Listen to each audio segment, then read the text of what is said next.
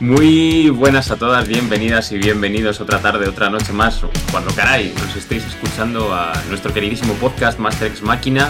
Episodio 8, seguimos avanzando en la temporada y Álvaro, hoy tenemos una cosita de la que, bueno, venimos a hablar, a sentarnos aquí un ratito en la silla tomándonos casi un café de medianoche y comentar un poquito el tema. ¿Cómo estás? Pues bastante bien, aunque todavía un poco afectado por esa última partida de Roleón, que bueno, está por salir, con lo cual tampoco quiero hacer spoilers, pero hubo feels, hubo... estuvo muy bien, estuvo muy bien, ¿eh?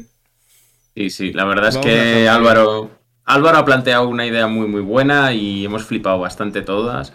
Y, luego, bueno, que al final entre las chicas y tú y yo hicimos una mesa muy guay y creo que al final ha quedado impresionante. Sí, sí, sí. O sea, además, eh, la sesión del bosque a mí me había gustado mucho, pero es cierto que como que luego con las sesiones que hemos ido haciendo, eh, había cosas que me gustaban todavía cada vez más. Y esta última es que creo que ha sido...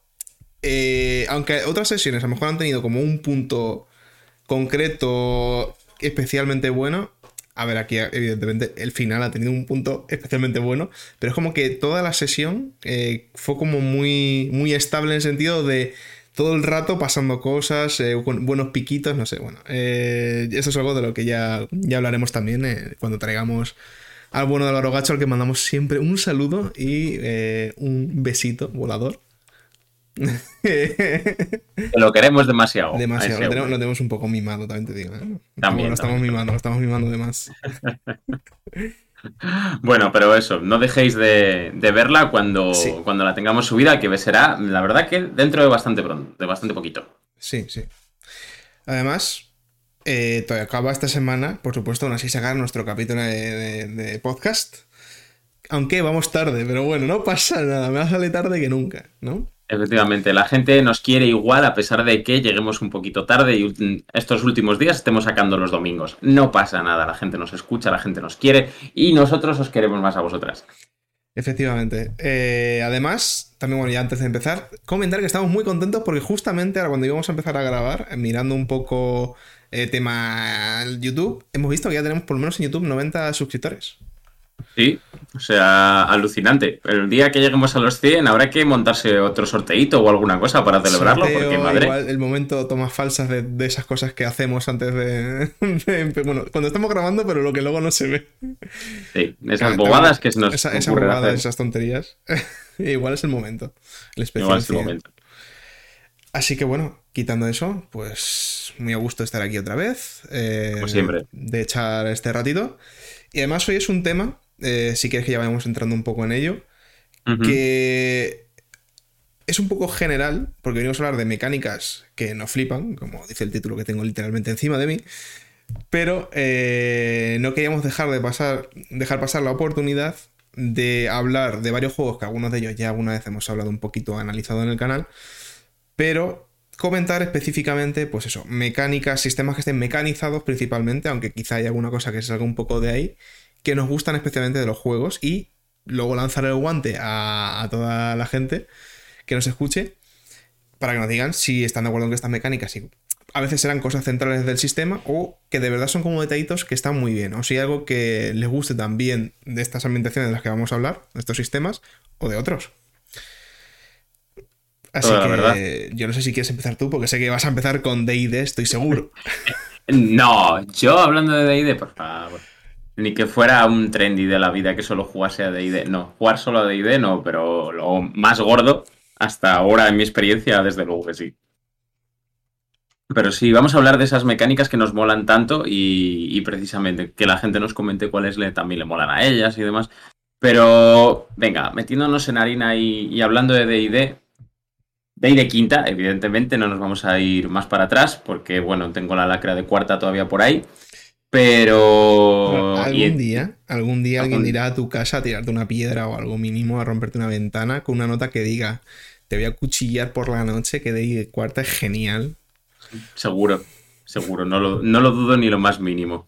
Pero hasta que ese día llegue, yo seguiré defendiendo lo mío. A pesar de que vuelvo a decir aquello de que tenía cosas buenas, y es verdad. Eh, bueno, en fin. Day de quinta, ¿qué es lo que más me flipa en cuanto a mecánica de esto? Bueno, evidentemente creo que mm, todo el mundo conoce el sistema de Day de quinta, o la mayor parte de la gente, un sistema de 20, pues con sus atributos físicos, vamos así decirlo, otros más intelectuales, la carisma, etcétera, y luego, pues ya atributos derivados de, de ella, con las competencias, etcétera. Pero bueno, esa es como más la parte dura del sistema, ¿no? Lo más core. Pero a mí la mecánica que más me gusta de D&D quinta es en la que hablamos de los ideales del personaje, las, eh, vamos a decirlo, eh, los vínculos, los defectos, esa parte que está en chiquitito en la hoja, en la parte de arriba de la derecha y que a lo mejor la peña ignora muchas veces, a mí me parece que es lo más interesante y es lo que realmente no deja de ser un poco un descriptor de, del trasfondo del personaje y demás, que luego supuestamente está mecanizado con que si tú interpretas eso te van a permitir obtener ventajas, desventajas, obtener los mm, clásicos puntos de inspiración, que son los que más, eh, bueno, dan un poco de libertad a los jugadores a la hora de intentar forzar un poquito el sistema, ¿no?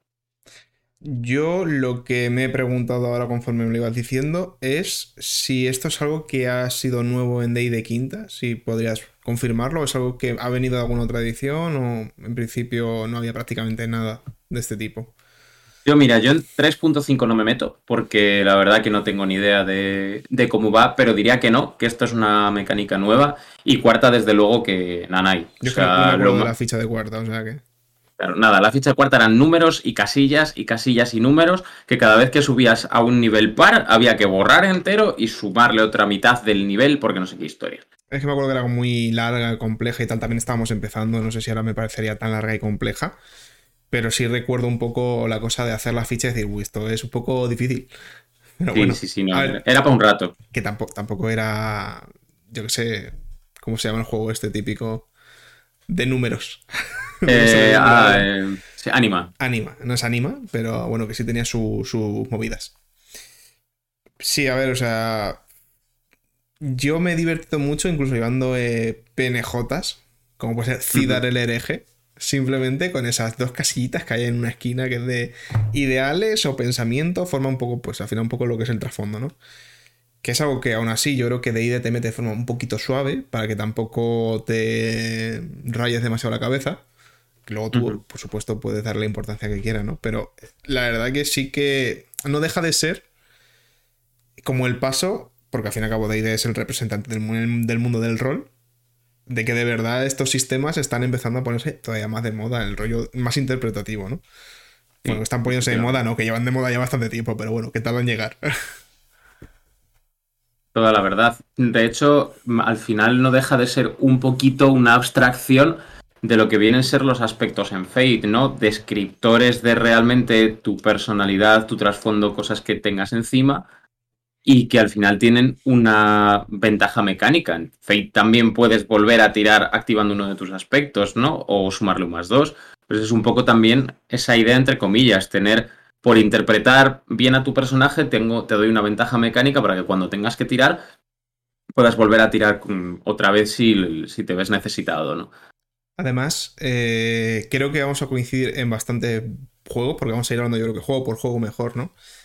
Eh, en el que más o menos, en cuando tienen alguna cosa de este estilo, va a estar aquí. Y ya estoy pensando, por ejemplo, en Vampiro, cuando hablemos de todo este tema.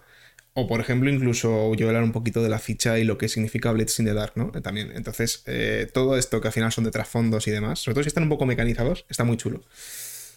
Claro, es lo que alguna vez hemos hablado o hemos comentado, yo creo que tú y yo, de que, bueno, no deja de no dejan de ser mecánicas que te hablan un poco, pues eso, también de la libertad de los jugadores para forzar el sistema, ¿no? Y poder hacer cosas que realmente quieren hacer, tener un punto de apoyo, por así decirlo, que se lo puede intentar permitir.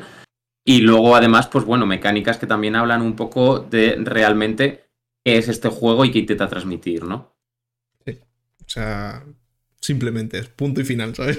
Como sí. ahí queda. Esa es por mi parte, yo creo que mi mecánica favorita de DD es esa, es intentar coger la parte más interpretativa, porque al final sí que nos gusta mucho toda la dramatización y demás, tanto a ti como a mí, y bueno, que eso, por así decirlo, se vea un poquito recompensado con alguna parte mecánica que me permita, dentro de que esto sigue siendo un juego de rol, tener una cierta ventaja por hacer determinadas cosas interpretativas, ¿no? No solo a nivel de narrativa y demás, que evidentemente, pues por hacer una buena interpretación de lo que sea, voy a tener más facilidades, sino que además, pues bueno, tengo una ventaja mecánica que a lo mejor se me ve recompensada sencillamente metiendo un espadazo tan sencillo como eso, pero bueno, ya que me lo he currado y ya que me he pensado un buen trasfondo y estoy tirando de él para interpretarlo bien, bueno, pues me voy ganando ventajas mecánicas y eso al final también quizás anima un poco a la gente menos interpretativa a que haga ese tipo de cosas porque luego va a tener efectos dentro del lanzamiento de dados más culo duro, vamos a decir. Sí, a ver, yo creo que también está bien porque eso como que es suficientemente suave como para atraer a bastante gente Quizá, pues a lo mejor, pues a mí se me queda un poco también a medias en comparación con otros juegos, pero estamos hablando de ID y de que, bueno, luego interpretas el personaje como quieres, ¿no? A la vez te permite darte una ventaja si interpretas bien, si haces, si sigues pues un poco los códigos del personaje y tal. Pero tampoco es una cosa que te va a ir de madre, porque además solo puedes acumular un dado de estos y tampoco es algo que en principio se ofrezca todo el rato, ¿no? Entonces es como, vale, tienes aquí una amiguita, pues sí, venga, fuerza de un poquito a tal, a no ser tan. Porque yo creo que sobre todo viniendo de cuarta, eh, después jugadores más tirando a vamos a jugar casi un el wargame, ¿no? Que tampoco es eso, ¿vale? O sea, no es que no se rolen en D&D de cuarta, pero que era pues un juego mucho más centrado en el combate y no tanto en la interpretación a priori. Claro, a ver, que siempre DD te ha, tenido eso eh, y, siempre ha sido verdad de ser un juego más también dedicado a la gente un poco gamist que le gusta, pues eso, las mecánicas de los hechizos, de la ventaja, de las tácticas de combate. Es un poco que si te gusta ese rollo, es el juego para jugar casi por excelencia, ¿no? Pero que no quite una cosa que puedas jugar un DD más interpretativo y, y demás y hacértelo menos centrado en la táctica del combate, que también tiene mucha parte. Y yo ya te lo he dicho en más de una ocasión, que Day de quinta yo no esperaba que me fuese a gustar tanto. Y hemos jugado mucho y sigo con ganas de jugar y, es un, uno de mis juegos... Mm, bueno, a ver, no voy a decir mi favorito favorito, pero uno de mis juegos favoritos. Precisamente por eso, porque sí, o sea, me encantan los combates y me lo paso súper bien. De hecho, probablemente sea el juego en el que me gusta más el combate, precisamente porque está muy bien hecho tienes muchas más opciones, etcétera. E interpretar ahora también es algo que está muy presente. Es cierto que lo poco que jugamos a cuarta, pues a ver, no nos dio tiempo a intentar buscar más cosas interpretativas, pero tampoco te daba demasiado pie lo que llegamos a jugar, ¿no? No, yo, yo fíjate, yo el único contacto que tengo con 3.5 es que el hermano mayor de un amigo sí tenía el manual del jugador. Entonces, un día me lo dejó y lo tuve una temporada en casa y demás. Entonces yo recuerdo ver igual que ahora tenemos en quinta, una tercera parte del libro de jugador que eran conjuros. Y ahí había conjuros de todo tipo, conjuros evidentemente de ataques y de lanzamiento de rayos, de escarcha, de no sé qué, pero también había cosas como volar, disfrazarse, no sé qué, cosas que no eran específicamente de combate y que te permitían hacer cosas fuera de ahí. Y yo qué pasa, que me encontraba que con los poderes aquellos que te venían en cuarta, mm, solo veía opciones de combate, es decir, tú eres un mago pero solo puedes hacer cosas para el combate. ¿Cómo reglo yo que puedas, por ejemplo, lanzar una bolita de luz o que puedas eso, alterarle la cara a alguien para tal? ¿Cómo lo arreglo? ¿Con una tirada de arcano? Entonces, en el fondo estoy, vale, muy bien, o sea, podríamos hacerlo por ahí, pero ¿dónde pongo el límite de que un personaje de nivel 1 o un personaje de nivel 30 pueda hacer una cosa u otra? Vale, sí, el arcano va a ir subiendo y le puedo ir subiendo las dificultades y todo lo que tú quieras, pero, ¿cómo reglo yo eso? ¿No? ¿Cómo reglo todas las cosas que quiero hacer out of combat? Era lo que más me chocaba a mí. No, a ver, eh, lógicamente, ¿no? Porque a ver, si puedes hacer cosas homebrew y a tope con las cosas homebrew, pero claro. Mm, pero si me compro un juego, es para que yo, si me hago algo homebrew, es por algo no que necesite, sino que quiera. O sea, y si me, me parece que, mm, joder, para interpretar mínimamente un mago tengo que necesitar poderes o tengo que tener poderes fuera de combate, hostia, me lo deberías ofrecer ya por delante. Sí. La verdad que sí. No, no tengo que pegarme yo la paliza a hacer cosas que deberían venir en un sistema y en una ambientación fantástica porque leñe, la gente no utiliza solo magia cuando se está pegando toñas. Y de hecho, si estamos hablando de una fantasía, pues como esta, típica eh, medieval y demás, la magia suele estar muy presente en todas partes, ¿no? Con lo cual, te está faltando una mecánica de magia rutinaria, vamos a decir. Sí, sí, sí, totalmente. Que precisamente es lo que yo lo probablemente entré con, con Aquelarre. Que es como el, quizá el epítome de, de todo esto, ¿no? Pero bueno, aparte de de Quinta, ¿hay algún otro, hay algún sistema más que quieras mencionar de de Quinta? O si quieres, yo ya voy con mi rollo de vampiro, que tengo una gana de. Como yo he hablado de mi DD y estamos aquí hablando de mi DD, venga, vamos a darle a tu vampiro. Cuéntame qué es lo que más te gusta así mecánicamente de vampiro. Vale, a ver, o sea, yo tengo aquí apuntadas como tres cosas y hay algunas que con el tiempo me han ido gustando menos. No porque me, me hayan disgustado, pero creo que se quedan un poco cortas. Y yo creo que en quinta, porque lo que voy a hablar yo aquí es Vampiro la Mascarada, específicamente, digamos, hasta 20 aniversario, que es lo que yo manejo más. O sea, hasta donde sé, esto es básicamente lo mismo en el resto de ediciones, no hay diferencia, diría. Pero bueno, eh, son literalmente eh, cosas de la ficha todas, que son la humanidad o el camino que elijas. Porque vampiro, y aquí voy a citar a, a, nuestro ángel John Wick. A, nuestro ángel y demonio. Vampiro es un juego que no va de ser un vampiro, sino que es un juego que va de no perder tu humanidad. Vale. Partiendo de ahí. Luego podemos entrar en que en las distintas ediciones que harían cosas distintas y no todas luego van tan enfocadas aquí. Pero en principio es una cosa esencial. Diría que el sistema central de vampiro se basa en la humanidad luego a menudo olvidada. Y me incluyo en mi crónica, que es una cosa que está ahí, tiene una cierta importancia, pero tampoco nos hemos focalizado eh, como primigeniamente se querría que jugase a este juego. Vale. Pero bueno, eh, entonces, partiendo de que la humanidad es muy importante, em, sirve para muchas cosas. Por supuesto, representa el grado, digamos, en, el que tu vampiro va descendiendo a esa bestia que tiene dentro y podrías llegar a perder el personaje con humanidad cero. Se convierte directamente en una bestia sin prácticamente raciocinio. Como es un juego sobre cómo no degenerar o cómo degenerar más lentamente, hay que intentar mantener esto, al menos es lo que a priori te indicaría. ¿Qué pasa?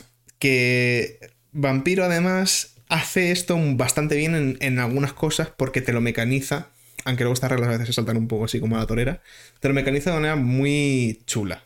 Que es, por ejemplo, que tú, si haces acciones durante el día, no puedes tirar más dados que, humanidad tengas.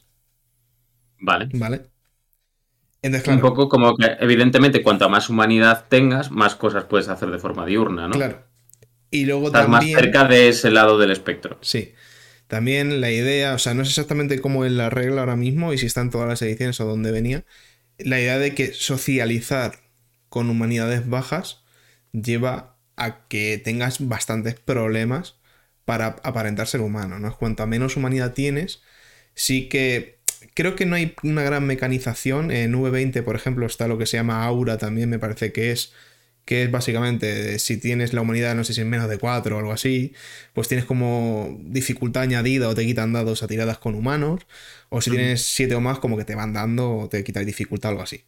Pero la, idea es la misma, que es que más se te nota en tu apariencia, en tu forma de, gruñir, de, bueno, de cómo tienes las uñas, cómo tienes las venas, la palidez y todo esto, es como que cuanta menos humanidad tienes, curiosamente... Das más aspectos de es, vampiro, ¿no? Es más, eres más vampiro.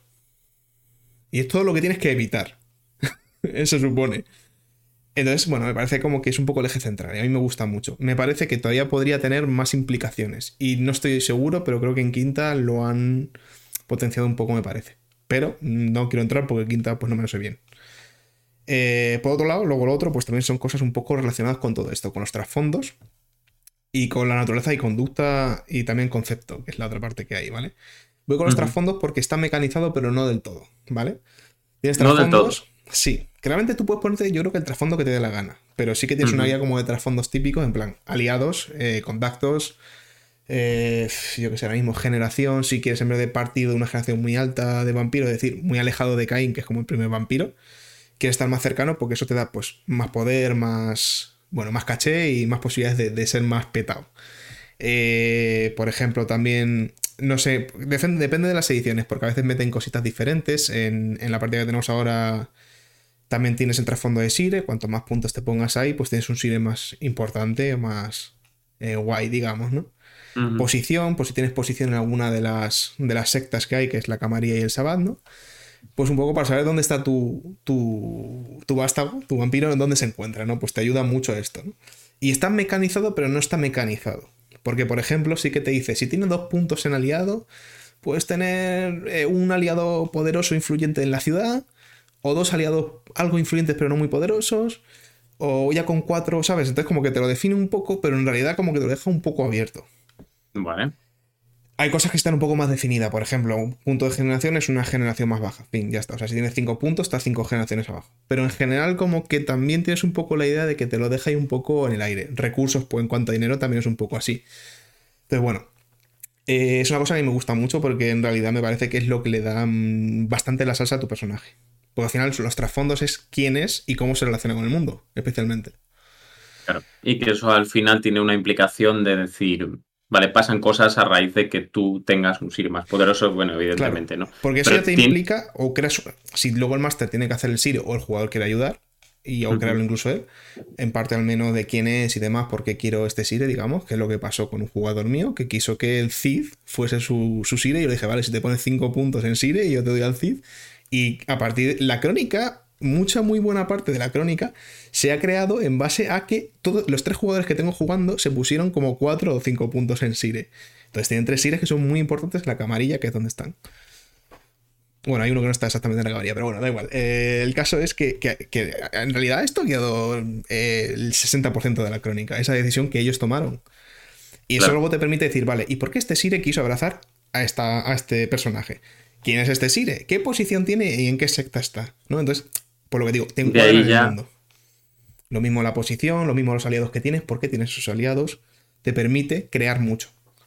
Claro, y además supongo que empiezas con una serie de puntos de trasfondo que tienes que ir repartiendo en lo que a ti te interesa y que es una cosa evidentemente limitada. Eh, sí, tienes cinco puntos para empezar. Y luego, pues, hay una, siempre hay una segunda parte en la que eran las fichas de vampiro, en la que se te dan una serie de puntos gratuitos aparte, que funcionan de una manera un poco diferente. Y con eso puedes comprar, pues, casi cualquier cosa de la ficha. ¿Quieres más atributos, más habilidades o quieres ponerte algún trasfondo más? Entonces, bueno, pues te puedes centrar. Y por último, y esto sí que esto no va con puntos, esto es como cuando eliges clan y demás es la naturaleza, conducta y concepto, ¿vale? El concepto sería un poco, por decirlo así, yo lo intento definir de manera muy rápida como qué hace tu personaje. En plan de, vale, soy el sheriff de la ciudad, soy... O en su vida humana, normalmente intento que me piensen en su vida humana. Pues yo era un policía, yo era un investigador privado, yo era, yo qué sé, estudiante de económica, ¿sabes? Pues bueno, lo que fueses. Pelador de patadas oficial, por ejemplo. Porque de nuevo eso te encuadra en el mundo. Pero lo que no te encuadra en el mundo, sino que te dice un poco quién eres, es, la conducta de la naturaleza. Que lo primero que te dice es tu naturaleza puede ser igual que tu conducta, pero no tiene por qué serlo. Es decir, tú puedes ser de una manera y comportar de otra.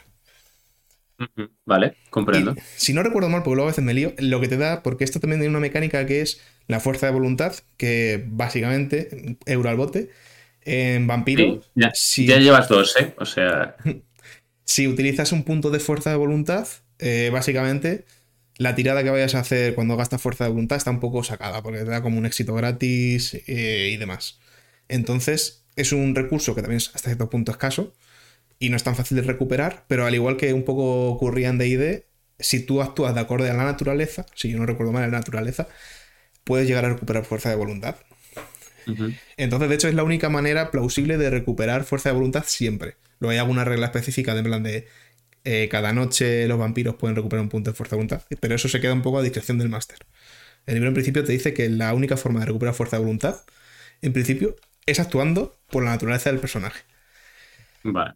Eh, entonces, claro, esto te define mucho a quién es, porque no es lo mismo tener, por ejemplo, alguna de las naturalezas o conductas, no es lo mismo tener camaleón, que básicamente, pues eso, vas a estar como suena la palabra, te puedes infiltrar prácticamente en cualquier lugar, de manera social sobre todo se refiere, ¿no? Puedes actuar igual que un tipo pues que está dentro de una manada del Sabbath, que a lo mejor están haciendo alguna serie de sus rituales y demás, como te puedes comportar en la alta sociedad humana, dentro de la camarilla en un conclave, pues estás un poco, pues eh, que, no, no, tienes una personalidad fija, sino más bien te relacionas eh, amoldándote al, pues a lo que hay alrededor, ¿no? Pero también tienes a gente que es mártir, tienes a gente que es ojo del huracán y trae siempre problemas, ansioso de emociones, ansioso de elogios, que esa es muy buena también.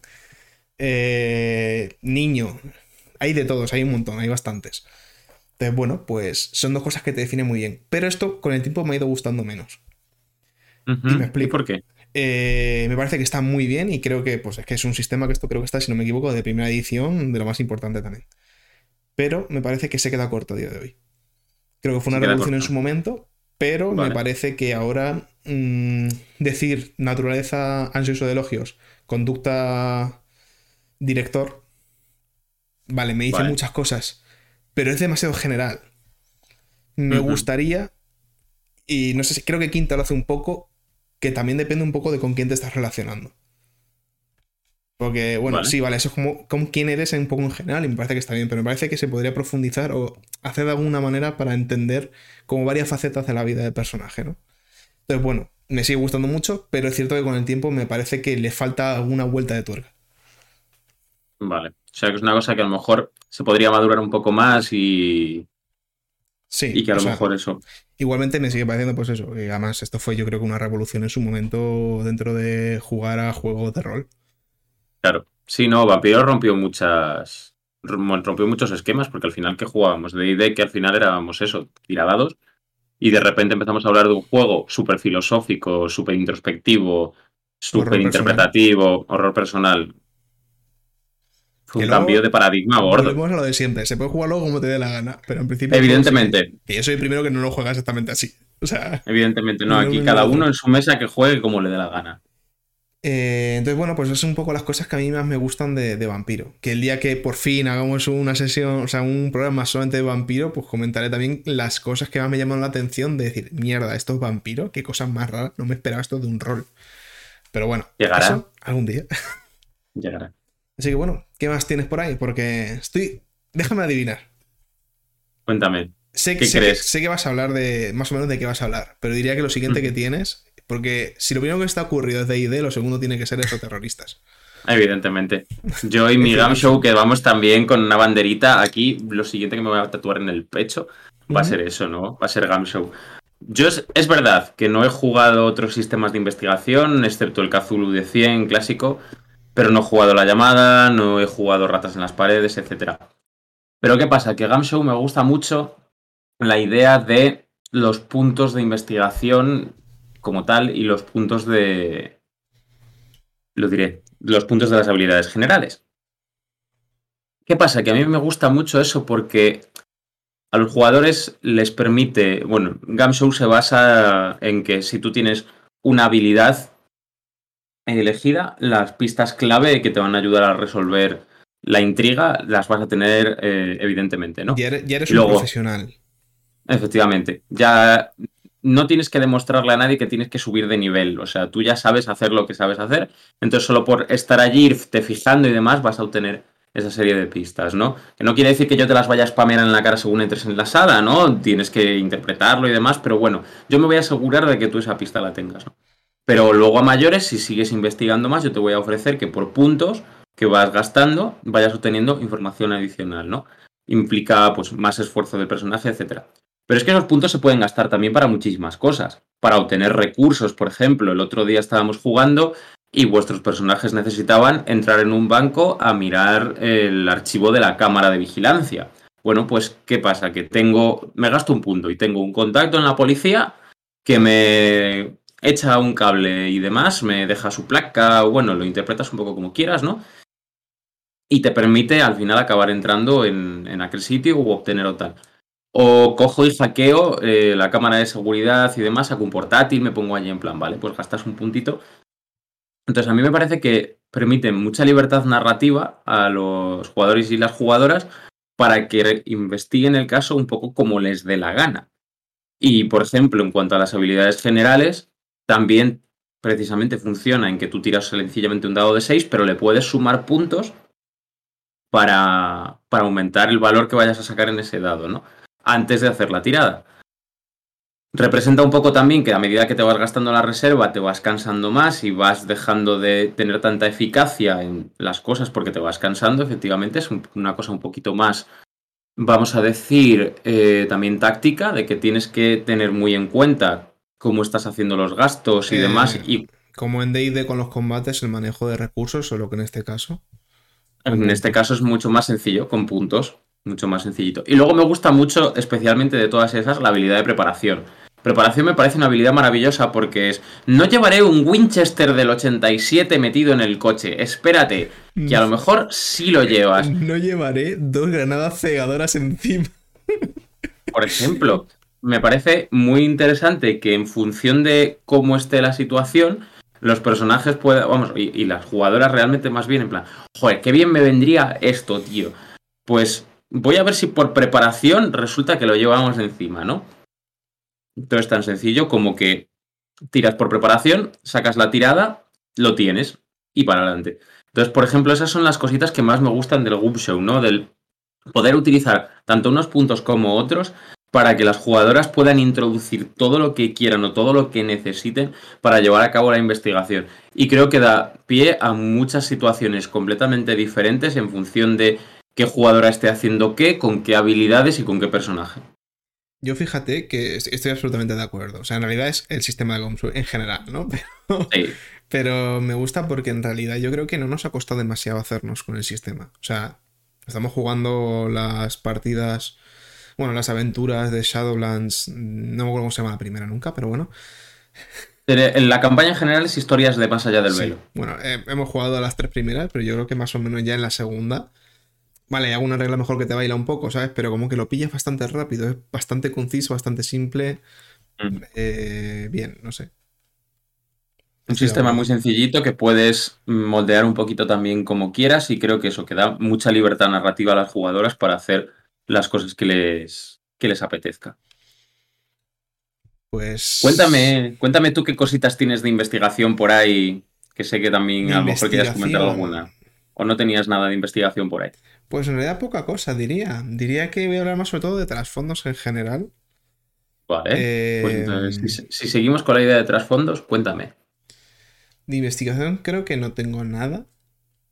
Eh, porque además yo sabía que Gumshow me ibas a sacar, entonces. Vale, yo me he metido sobre todo. He leído un poco eso terroristas y estoy un poco con lo de mentiras eternas para a futuro. Pero bueno, eh, le vas a contar tú mejor. Entonces, bueno, yo lo que tengo es Blades in the Dark, que es una de esas cosas que tengo el libro creo que hace ya un año y medio o por ahí o más, y he probado hace muy poco. Y ha sido un one shot que, bueno, vamos a dividir en dos sesiones online que son más cortas. Eh, pero bueno, ya habíamos hablado en el canal de él. Y, y no sé, yo creo que tiene una serie de mecánicas que me parece eh, una- un libro excelente. O sea, creo de verdad que es de los libros más interesantes que tengo. Para empezar, lo que me parece que ya cualquiera que hable de Blazing the Dark casi va a pensar, que son dos cosas, que son los relojes de tiempo, que creo que no es específico de hasta donde sé de Blazing the Dark, están más sistemas. Como está Claro, un poco de Todo es PBTA al final. PBTA eso, eh, pues bueno, yo creo que vendrá de ahí, ¿no? Pero no he leído otro PBA, PBTA, así que no tengo ni idea. En resumen, los relojes de tiempo es una cosa de sistema que me parece maravillosa porque yo recuerdo miles de, bueno, miles, decenas de ocasiones en MDT de no quiero, en vampiro, no quiero... Yo hacía mucho una cosa cuando no manejaba muy bien el sistema, que era, en vez de decir, vale, eh, dificultad 7, es decir, tienes que lograr sacar en alguno de los dados que vas a tirar, un 7 o más, para sacar la tirada. Yo algunas veces que decía, en vez de poner dificultad 7, 8, 9, a lo mejor decía, vale, pero tienes que sacar 3 dados o 2 dados, dificultad 6, ¿sabes? 6 o más. Entonces, bueno, era como Vale. una cosa a veces un poco intermedia. ¿Por qué? Porque había cosas como que a mí me da la sensación de que no debía ser, debía ser pues, un poco acumulación de éxitos, pero, ¿sabes? Entonces, Vale. mm, lo usaba bastante, usaba bastante más de lo que puede ser simplemente derribar una puerta o algo así, que tienes que acumular mejor 5 éxitos de fuerza, yo qué sé. Lo usaba como bastante.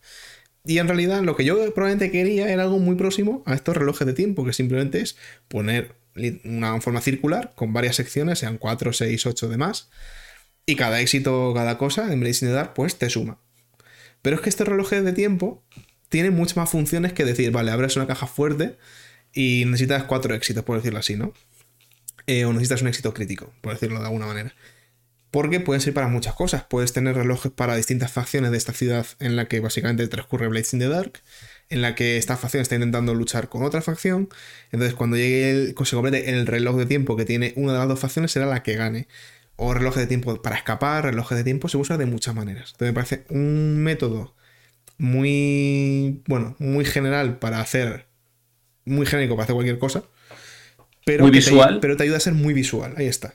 O sea, es ultra visual. Me decir, tienes que lograr cuatro éxitos, tú rellenas. Tú rellenas. Y más en cosas como Roll20 y demás, en las que puedes eh, montarte el reloj visualmente súper bien y, y, ponerle los trozos completados o no. Completos o no. Entonces, Además, también tiene un, tiene un efecto emocional sobre eh, jugadoras muy interesante. Porque si tú estás intentando escapar o es más bien para que te pillen y ves que el reloj se va rellenando, mm, te va haciendo que te aumente la tensión de mierda, mierda, queda un último quesito del reloj. Sí, sí, sí. Entonces, bueno, me parece como un recurso que debería usarse más. En otros juegos también me parece como algo visual genial. Aunque lo tengas que adaptar porque dependiendo del sistema será de una manera u otra, pero me parece algo genial. Luego, lo típico también de Blades in the Dark son los flashbacks. Me encanta. Básicamente, me flipa. Jugar a. Eh, ¿Cómo se llama? La, a casa, la casa, de, papel. Es que no he visto la casa de papel, pero bueno, sé que, sé que pasa mucho porque es un meme ya recurrente de la gente. Que es, eh, no te dedicas a preparar la, la, el, el, atraco, el asesinato o la misión que vaya a hacer la banda. Recordemos que el uh -huh. in the Dark es una banda de, de personas que se reúnen, sean asesinos, sean traficantes, sean lo que sean. Es una banda de, de algo organizado, una especie de mafia, ¿no? Que intenta, bueno, medrar en una ciudad apocalíptica y demás, ¿vale? Entonces, cuando tú vas a dar el golpe, porque tienes como la parte del golpe y una parte de descanso. O sea, sí que está todo como muy mecanizado en Blaze the Dark. Uh -huh. Me gusta mucho que la parte del golpe básicamente es decidir qué vamos a hacer. O sea, vamos a atacar este banco, vale.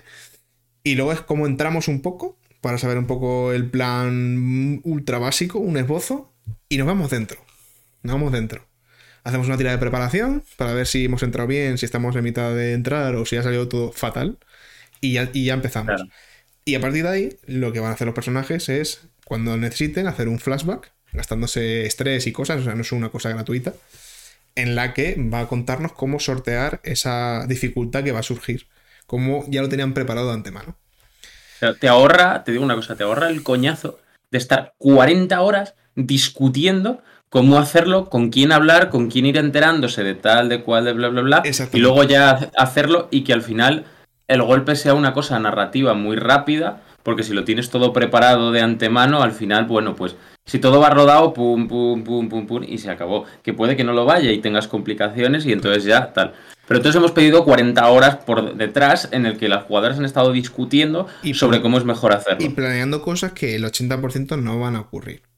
Entonces, Efectivamente. ¿Qué me pasa? Vuelvo a mi partida de vampiro. Está bien, va a haber una guerra y va a haber una batalla. Y los jugadores tienen que infiltrarse en un sitio y conseguir una serie de cosas. Y están pensando cómo entrar. Y yo, según lo que hagan, pues me amoldaré y amoldaré el plan de, de los enemigos que están ya en la ciudad y demás. Vale. Y en este caso, pues bueno, sí, vale, hasta cierto punto.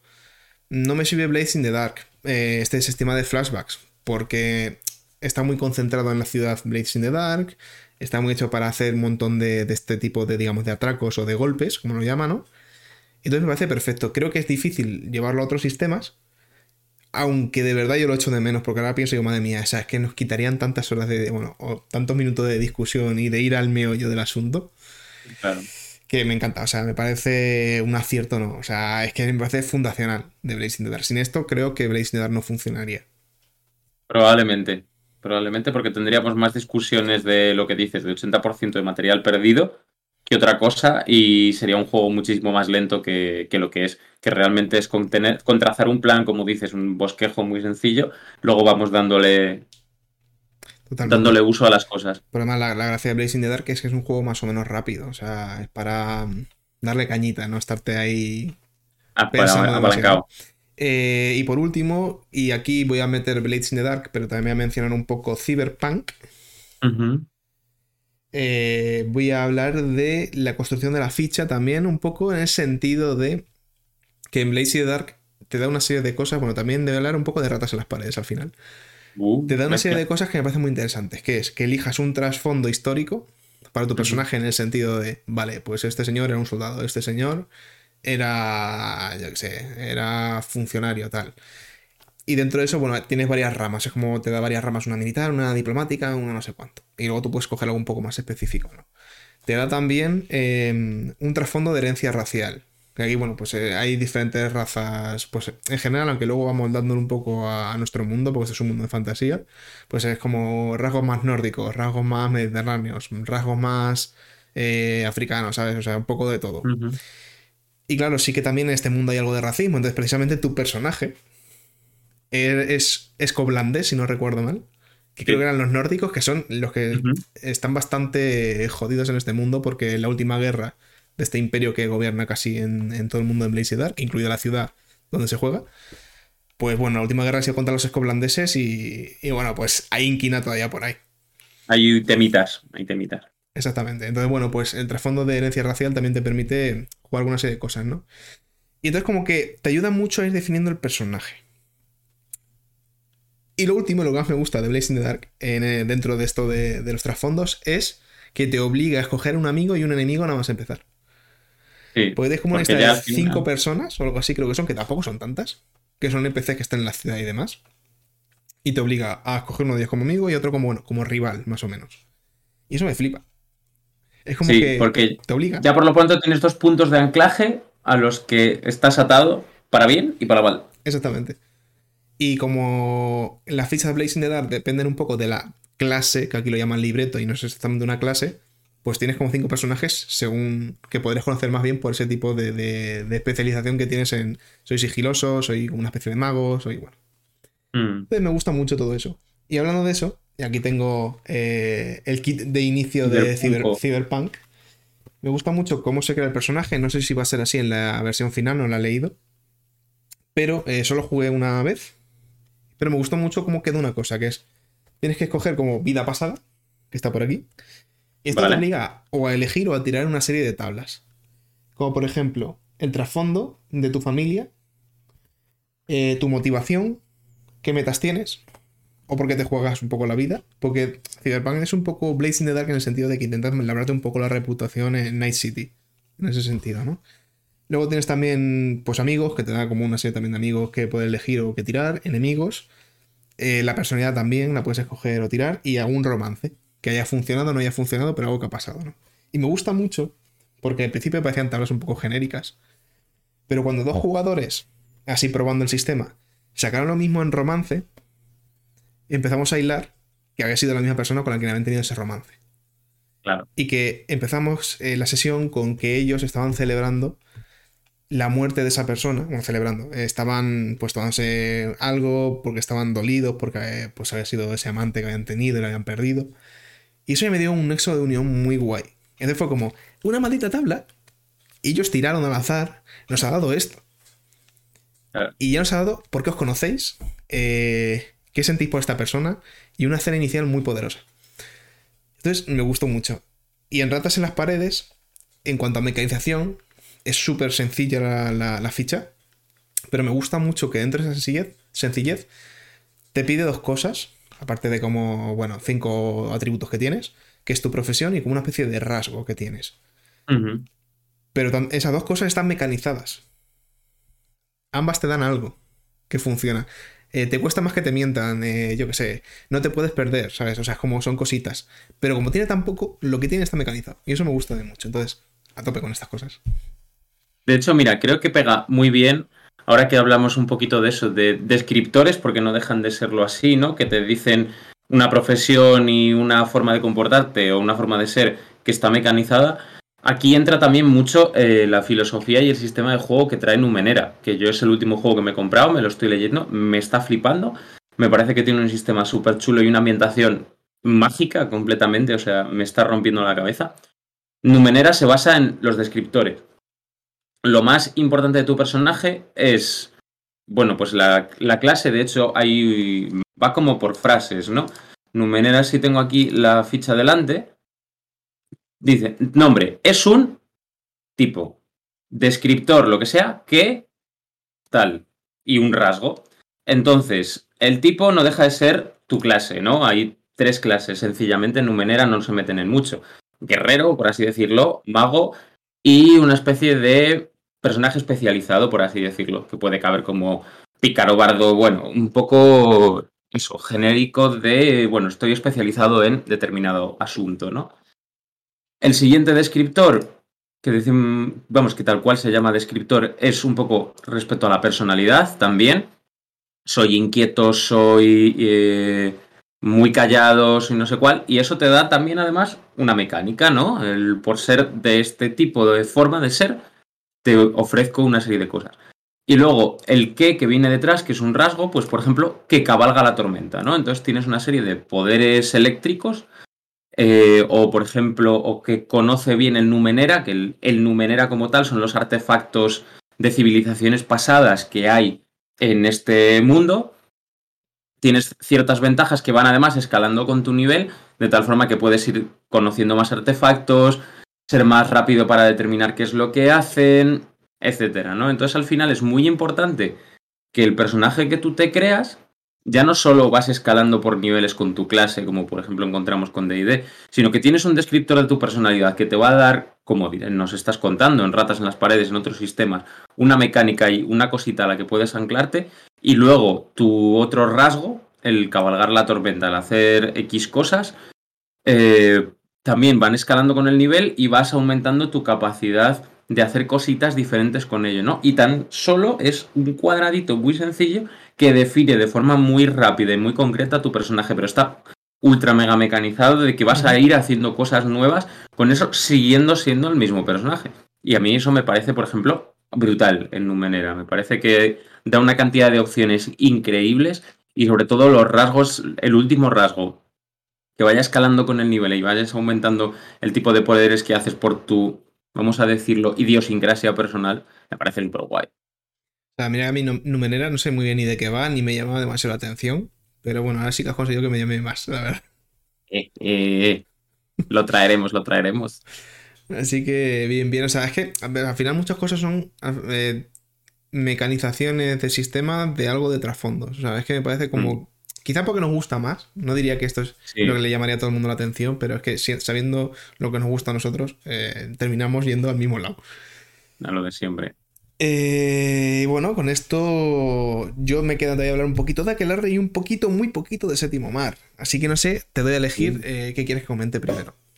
Pues venga, vamos a darle a Aquelarre, que tenemos también además un vídeo por ahí que hemos hecho hace un tiempo, así que vamos a hablar de Aquelarrito. Pues no lo tenía aquí puesto porque, bueno, como ya he hablado un poco de Blazing the Dark y demás, pero me, parece, me encanta primero la creación de la ficha. Eh, cuando es aleatoria, tienes que tener un poco la mente abierta porque te puede quedar cualquier cosa.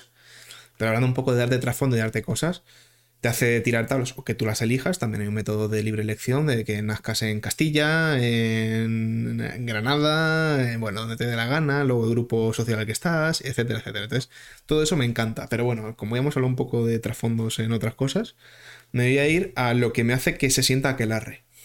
¿Vale? Que para mí son dos cosas principalmente. Y luego detallitos. Eh, las dos cosas son una que la tiene también llamada de Cthulhu. De hecho, yo diría que aquelarre al final, Ricardo Ibáñez había venido de hacer un montón de, aventuras de llamada de Cthulhu y diría que, joder, eso sentó un buen pozo para aquelarre. Y es que en llamada de Cthulhu tú no dejas de ser un investigador que eres una mierda. Y en aquelarre eres literalmente ya una mierda y ya está.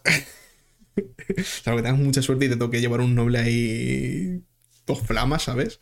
Eres, eres un pastor. Como me pasó una vez jugando a unas amigas de la carrera, que tres salieron pastoras. Y fue como, bueno, pues en este grupo sabéis descubrir y sabéis creo que tener algo de ondas y cuatro mierdas más y ya está, ¿sabes? Era como muy divertido.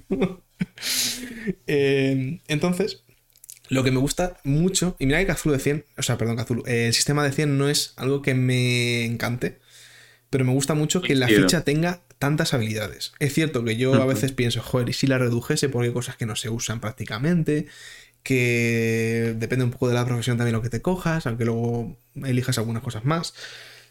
¿Sabes? Pero en el fondo yo creo que esa es la gracia de Aquelarre. Que sepas a mejor cabalgar muy bien y de repente tengas que conducir un carro y digas, es que no tengo ni idea, se me acaban de ir los bueyes, se me han soltado y se han ido a buscar al bosque fruta, ¿sabes? Me gusta mucho que tengan tantas habilidades porque te recuerda que no te puedes flipar. Te recuerda que, eres un ser humano. Que sigues, sigues sabiendo cuatro cosas contadas y que eres una maldita basura. Exactamente, eres una basura y tienes que asumirlo. Entonces me gusta mucho eso de Aquelarre y también lo tiene eh, Kazul. Em, y segundo, para mí lo que tiene es el sistema de magia barra un poco los enemigos, NPCs y demás. En la carrera te describen mucho también, es un bestiario de, por tanto, bestias un poco míticas. Recordemos que esto se sitúa en la península ibérica, eh, en todos los reinos cristianos y demás. Pues un poco lo que se creía en toda la época, ¿no? Entonces también tienes eh, un bestiario fantástico maravilloso. Luego tienes por un lado eh, todo el tema de ángeles y todo el tema de demonios. Pero bueno, también Aquelarre va mucho con algo que me parece un poco desaprovechado, es la racionalidad de si estás más tirando a, a que eres mucho los ángeles o más en brujerías y cosas así. Eh, me parece un poco desaprovechado, pero me gusta mucho el sistema de magia y el de estos enemigos, porque te pone muy en el contexto de nuevo en el eres una mierda. Y en este mundo hay cosas maravillosas y seres maravillosos y también algunos muy cabrones. Y tú eres un sucio humano de mierda. y ya está, ¿sabes? que te vas a morir con 35 años porque a partir de los 35 te entran las reglas de la vejez y te vas a ir al pozo en breves. y por otro lado, la magia, porque eh, la magia Calarre es muy especial, no la tiras bola de fuego ni nada, ya lo hablamos en su momento también, que es lo que se cree de nuevo en la época. Es decir, un cuentos, eh, colgantes y movidas que te puedes hacer, eh, sí que algunas pociones, sí que hay como hechizos, también un poco más así. Y todos requieren que, bueno, que aparte de conocer bien el hechizo, requieren que tú tengas los componentes y te dediques a buscarlos por mercadillos o a hacer cosas raras, porque si son hechizos de magia negra, lo primero que te pone es que si lo conoces, ya mm, para Dios has muerto, ya te vas a ir al infierno directamente. Pues que tengas que hacer cosas muy raras. Si quieres hacer hechizos de magia negra, pues a lo mejor vas a tener que ir a ir a un tío que está ahorcado a recoger el orín del ahorcado, ¿sabes? O sea, cosas raras, ¿sabes? Cosas jodidas. Entonces me gusta mucho, porque es una magia muy difícil, muy compleja, muy... Puede darte difícilmente muy buenos resultados. Cuando te los da, pues maravilloso, ¿no? Pero es que es muy humana en cuanto a cómo lo plantea, ¿no? Es, de nuevo la idea de tenemos un sistema de magia ultra concreto y maravilloso porque son 150 páginas de Grimorio, si no me equivoco, del básico, más suplementos. Pero eh, esta magia te recuerda que de nuevo eres una mierda. Sí, que está como, estás como muy enfangado, vamos a decirlo. Hasta aún siendo mm, practicante de magia, sigue siendo una puta basura. Sí. A ver, por el lado, por ejemplo, de si eh, estás en la parte de la religión, que también tienes como su sistema de. ¿Cómo se llamaba? Eh, bueno, tiene como. No, hechizos de fe, no son hechizos, pero bueno, son rituales de fe. Rituales de fe, sí eso, también tienes como otra escalada y funciona un poco diferente y son relativamente más asequibles, dentro de que tú tengas mucha, mucha, mucha fe. Claro, yo cuando he llevado a Vieito, por ejemplo, me ha gustado mucho, o sea, porque directamente uno de los primeros mm, rituales que aprendes es los sacramentos, ¿no? puedes casar, oficiar un funeral, tal, entonces es como, bueno, a ver, evidentemente, porque soy un cura, ¿no? Debería poder hacerlo. Pero luego vas teniendo cositas en plan de expulsar demonios, de intentar llamar aves del paraíso, cosa que te puede salir muy mal. Está muy divertido. Sí, pero bueno, de hecho, es que incluso la primera parte, el que son todos los sacramentos, el primus ordo, creo que era. Eh, no es que no. O sea, es algo que los sacramentos los conocen todos los sacerdotes, desde luego.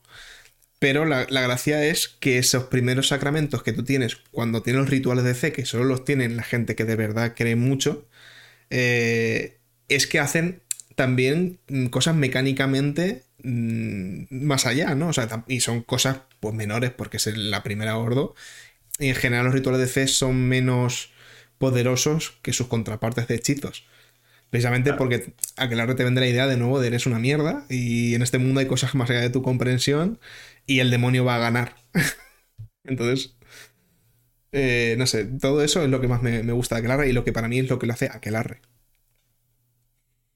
Y tan, y tan épico. Y mira, hablando. O me vas a decir algo más iba a añadir simplemente que me faltaban los detallitos. Simplemente. No me acuerdo ah, de todos, pero eh, he añadido, he señalado por aquí, por ejemplo, que hay cosas que me gustan mucho. Porque se nota que quizá esto pues, lo ha hecho un historiador. Que es lo de rezar a los santos. Tú antes de hacer una acción puedes rezar al santo si lo conoces y te da como un 5 sobre 100 más, creo que era algo así, para que es una cosa, casi una chorrada, es un sistema que en realidad tampoco te va a dar tanto, pero es como esa atención al detalle de tener pequeños sistemitas que te detallan muchas cosas como para hacerte sentir que estás ahí, ¿no? En ese mundo medieval, demoníaco medieval. Claro, de rezarle a, San Blas para que no te joda la garganta, por ejemplo. Por ejemplo.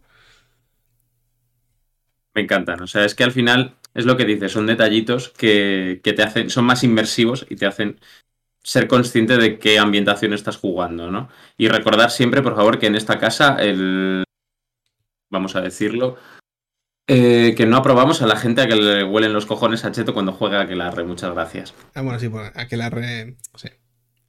Porque tiene, bueno, pues tiene sus cositas. Yo me doy cuenta de que mis dos juegos favoritos que más dirijo, que son Aquelarre y Vampiro, es como... tiene, tiene sus cosas. Tiene sus cosas. Pero bueno, eh, luego es lo que decimos, que cada mesa juegue como quiere y mientras nos respetemos unas a otras, todo está listo. Pues qué más Dicho esto, yo, yo fíjate, cuando hablas ahora también de fe y demás tal y cual, me recuerda también a una ambientación de uno de mis juegos, que, de los juegos que más me gustan, que no he tenido la ocasión de dirigir, pero sí de jugar muy bien, que es Coriolis. Es que, como hila este muchacho, madre. Claro. Es que eh, te digo una cosa, Coriolis es las mil y una noches en el espacio y tiene una ambientación con una eh, importancia religiosa brutal.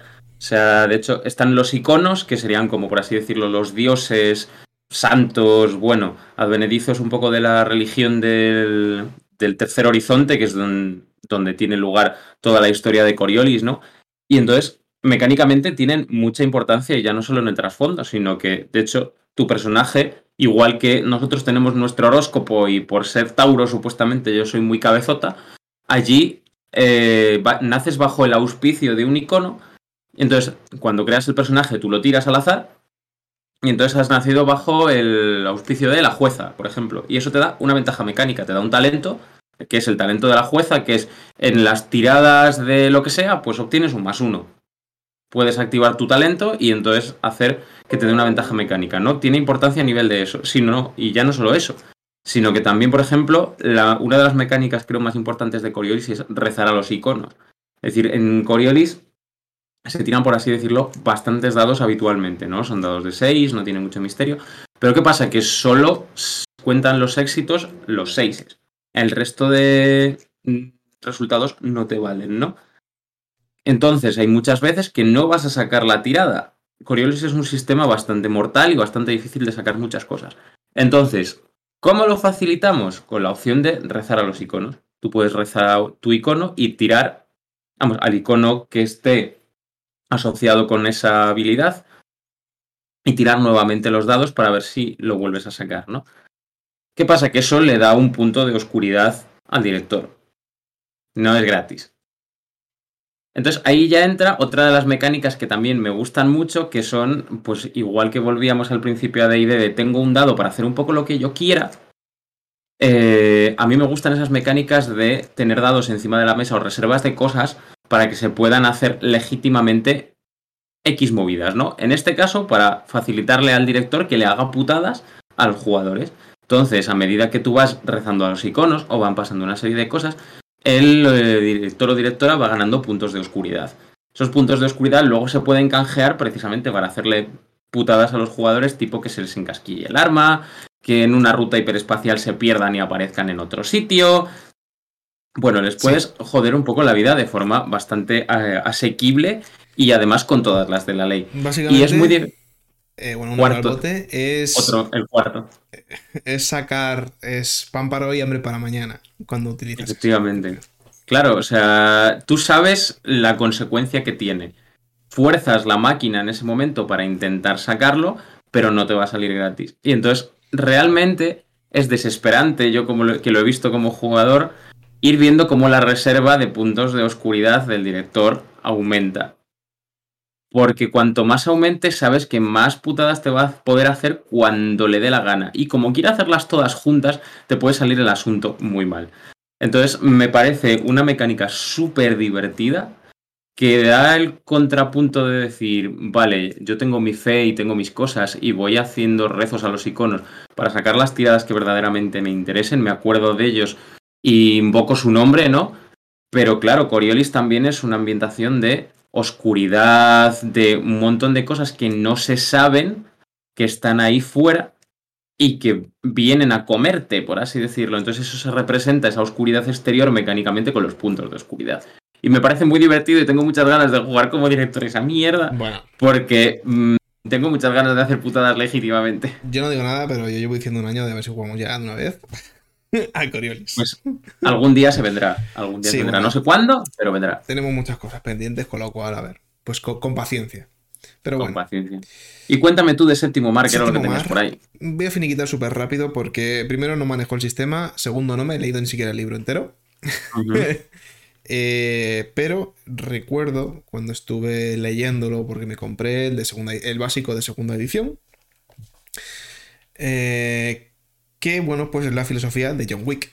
Con lo cual, eh, puedes esperar de muchas de las cosas que vienen aquí, Pero me gustó especialmente, así un poco contándolo muy sui generis, cómo planteaba la evolución de los personajes.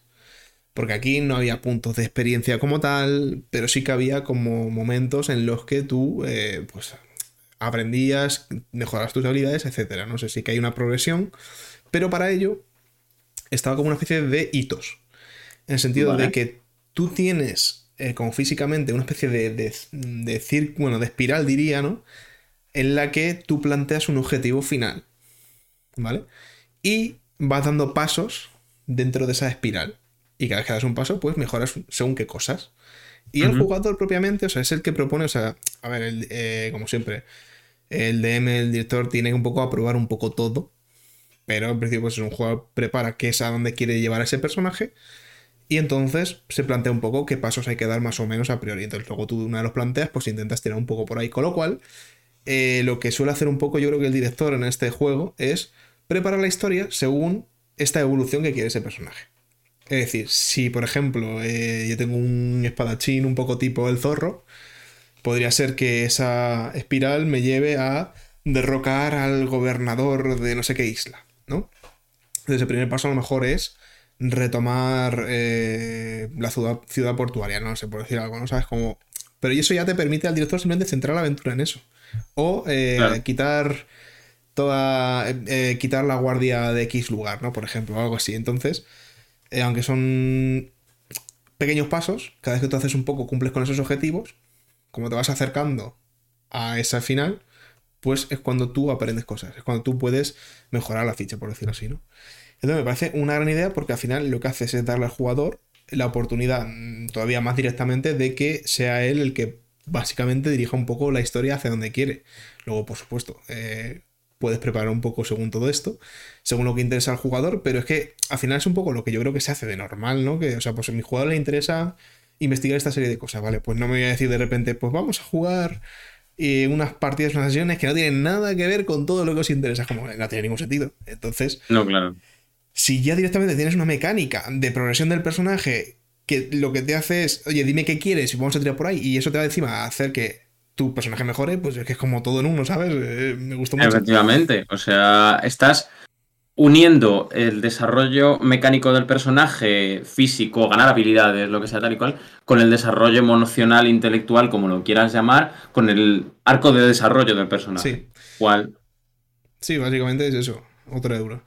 El desarrollo de los personajes, físico y tal, depende de su arco de personaje. Y eso está genial. A mí eso me parece brutal, porque al final siempre nos gusta pensar en el desarrollo de nuestros personajes y ir más allá de las mecánicas y de etcétera, y de qué le está pasando y qué es lo que está viviendo, y si eso está mecanizado, pues creo que precisamente es una cosa que puede faltar en muchos sitios y que probablemente viniera muy guay. Sí. Así que ahí también está Séptimo Mar, otra de esas cosas que tengo pendiente yo de dirigir. Pero bueno. Pero bueno, vendrá. paciencia. Llegará paciencia, paciencia como todo. Pues mira, yo si quieres te comento un par de detalles últimos que me gustan de la fuerza y el destino, de este de Star Wars que también hemos analizado, y terminamos con todas nuestras mecánicas favoritas de estos juegos que tenemos por ahí. Sí, dale. Mira, a mí la fuerza y el destino me gusta mucho, como todo juego de Star Wars, vamos, realmente que vaya un poquito de Jedi, lado oscuro, lado luminoso y demás, me flipan las mecánicas que vayan un poco a eso, ¿no? A ahondar en tu posible caída al lado oscuro y, demás, porque al final no deja de ser algo principal en, en, Star Wars, en el lore, ¿no? De cómo un Jedi puede llegar a corromperse, ¿no? Entonces, me gusta mucho la mecánica que hay de moralidad. Te plantea una tabla que tú puedes elegir y luego incluso puedes invertirte más cosas de fortalezas y debilidades emocionales, ¿no? Una persona que, por ejemplo, pueda ser muy cauta y que su fortaleza emocional sea esa, su debilidad emocional quizás pueda ser el miedo, que a veces se pasa de cauta, ¿no? Entonces, ya te genera algo para que puedas tener de dónde tirar para generarle un conflicto al personaje, ¿no? Y de hecho ahí entrarían los puntos de conflicto. A eso iba, digo, al final un poco ese tema de Coriolis también se ve un poco reflejado, si no recuerdo yo mal, en, esta, en Star Wars, vamos. Claro, es, un poco esa idea, ¿no? De que puedes, eh, en función de si se te activa la moralidad o no, tirar por un lado, tirar por el otro. Y siempre están los puntos de conflicto, que no solo se ganan con este sistema, sino que también cuando hay puntos de fuerza que tienes que tirar para, por así decirlo, hacer poderes de la fuerza, hay dados de la fuerza que te pueden salir con puntos del lado oscuro, del lado luminoso o sin puntos, ¿no? Entonces, si te salen puntos del lado oscuro, tú puedes, por así decirlo, ir apuntándote puntos de conflicto para utilizar esos puntos del lado oscuro como si fueran de la luz, porque tu personaje supuestamente va a ser del lado de la luz. Entonces, claro, el estar utilizando la fuerza con el lado oscuro ya te va a decir un poquito a la hora de interpretar que tu personaje está empezando a dejarse corromper un poco, que está siendo un poco más visceral y más emocional que lo que debería estar siendo, que es lo que enseñan quizás las, las conductas Jedi, ¿no?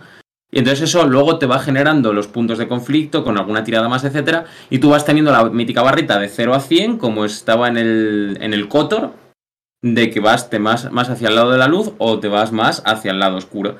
Y entonces en función también de dónde estés, en qué punto de la barra, tienes unas ventajas mecánicas u otras.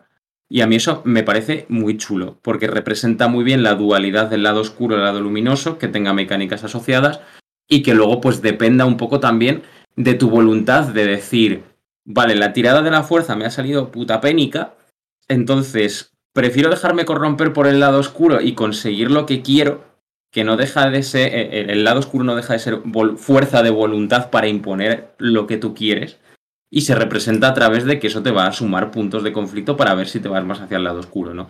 Y me parece increíble. me parece una mecánica chulísima. También te permite un poco jugar con, eh, con cositas que quieras eh, tener, ¿no? Porque además existe una reserva de dados de la fuerza, entre comillas, que están aparte de todas estas tiradas, que el máster puede utilizar puntos del lado oscuro para hacer putadas y los jugadores pueden utilizar puntos del lado de la luz para mm, conseguir ciertas ventajas, ¿no?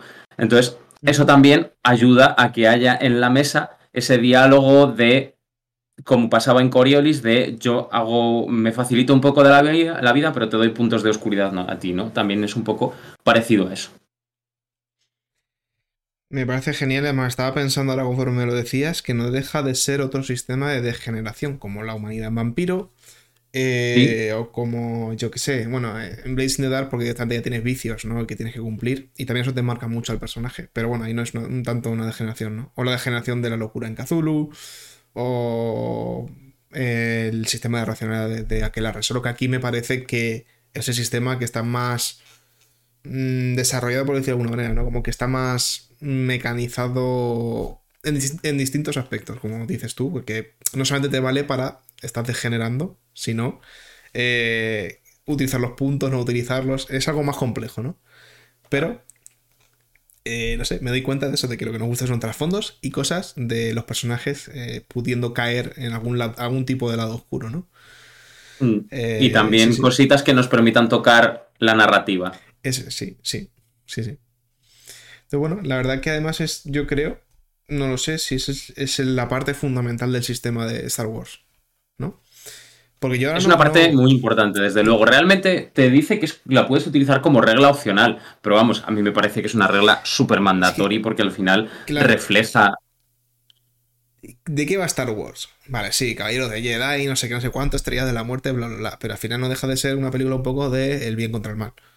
Sí. ¿No? Y claro, si tú haces un juego de rol de ello, eh, vas a tener que mecanizarlo de alguna manera. De hecho, no es ahora mismo, porque no llegué a jugar, aunque se planteó una partida hace mucho tiempo, de otra versión de Star Wars antigua que había, anterior a esta. Pero claro, yo ahora lo pienso y digo, joder, es que si no tuviese un sistema de, esto, ¿sabes? Sí, puedo jugar Star Wars, pero... Pero ¿qué sentido tiene, no? Si, por ejemplo, vamos a jugar cosas que no tengan que ver con la fuerza, si vamos a jugar eh, al filo del imperio, que habla de contrabandistas y demás, tendrá otras mecánicas que hablarán seguro de que tienes a un hat apuntándote con todos sus cazarrecompensas a la cabeza, segurísimo. pero es que ese juego va de eso. Si está jugando a un juego de Jedi y, y bueno, de todo en general, en la parte de la fuerza, está claro que tienes que tener un sistema que te haga saber en qué punto estás entre el lado luminoso y el lado oscuro, ¿no? Entonces. Efectivamente. Mm, es como, me, como menciono en el Kotor. O sea, cómo cambiaba la historia en el Kotor según las acciones que tomaras, irte por el lado oscuro o irte por el lado luminoso. Es que la historia era completamente diferente. Entonces, y los poderes, las ventajas que tenías era completamente distinto. Kotor, que por Dios que saquen el remaster. Y es mm, eh, en esta colina moriré. Eh, sí, bueno, también. Bueno, van a sacar, creo que van a sacar Silent Hill, que iba a decir. Cuando saquen otro Silent Hill. Pero creo que sí que está en desarrollo. Pero sí, bueno, en resumen, en sumidas cuentas. Mm, o sea. Yo sí pienso que es el sistema central de, este juego Star Wars. La parte, evidentemente, de, la fuerza. O sea, sin eso, pues jugar Jedi o un Sith o whatever. Te da más igual. No, o sea, es que si no tienes el, el miedo a, decir, se me puede ir para el otro lado, ¿no? O cómo podemos bucear en esto. Jugar a la tentación. Sí, o sea, me parece algo bastante, bastante chulo. Por Así que bueno, eh, diría que hasta aquí hemos llegado con las mecánicas de algunos juegos que, hemos probado. Menos, yo creo que el séptimo mar es el único que no he jugado, de los que yo he hablado, aunque sea, aunque varios de ellos, Cyberpunk y Blazing the Dark, los he jugado en una ocasión. Pero bueno, sí que ya es suficiente. Más o menos. Pero bueno, son a mí las cosas que me han llamado de estos cinco juegos y diría que lo mismo por tu parte. Sí, sí, sí. Yo he jugado prácticamente todo, o dirigido prácticamente todo de lo que he hablado, menos Numenera, que como digo lo estoy leyendo, pero que también tengo muchas ganas. Y si se pudiera traer al canal así una partidita o unas aventuritas cortas, me encantaría. Me encantaría porque es un juego que me está enamorando. Todo está por ver. Todo está por ver. Así que voy a hacer un último llamamiento, como he hecho al principio, de que todas las directoras y jugadoras de, rol que nos vean, por favor, decidnos cuáles son vuestras mecánicas favoritas, por qué, si estáis de acuerdo también con alguna de las que hemos mencionado, o creéis que nos hemos dejado alguna de estos juegos que puede ser importante o, especialmente buena, ¿no? Y o porque estamos totalmente errados en todo lo que hemos dicho y ya está, ¿sabes? También es ciertamente probable, porque somos, como decimos por ahí, dos másteres BO2 que intentamos hacer un programa de podcast. Sí. Eh, bueno, pues como siempre, un placer hacer el podcast contigo, Mazmorro, madre mía, qué bien. Lo, lo mismo digo, eh, aunque ahora no me sé tu arroba de Twitter porque te lo cambias mm, como de ropa interior. Es Alvaroz MXM. Uh, ahora es Alvaroz MXM, ahí haciéndonos publi al, podcast, me parece maravilloso totalmente. Así que bueno, pues yo creo que vamos a dejarlo por aquí, que como siempre nos hemos, ido a más de una hora para variar. Pero, pero, que, pero no hay ningún problema, sabemos que la gente nos quiere igual. Efectivamente. Y lo que yo digo, un placer también eh, echar este ratito contigo, Álvaro. Creo que ha quedado un programa muy interesante y yo por lo menos lo he disfrutado como un enano. Siempre se disfruta, hombre. Así que como siempre, si habéis llegado hasta aquí, os lo agradecemos un montón y hasta la semana que viene. Adiós.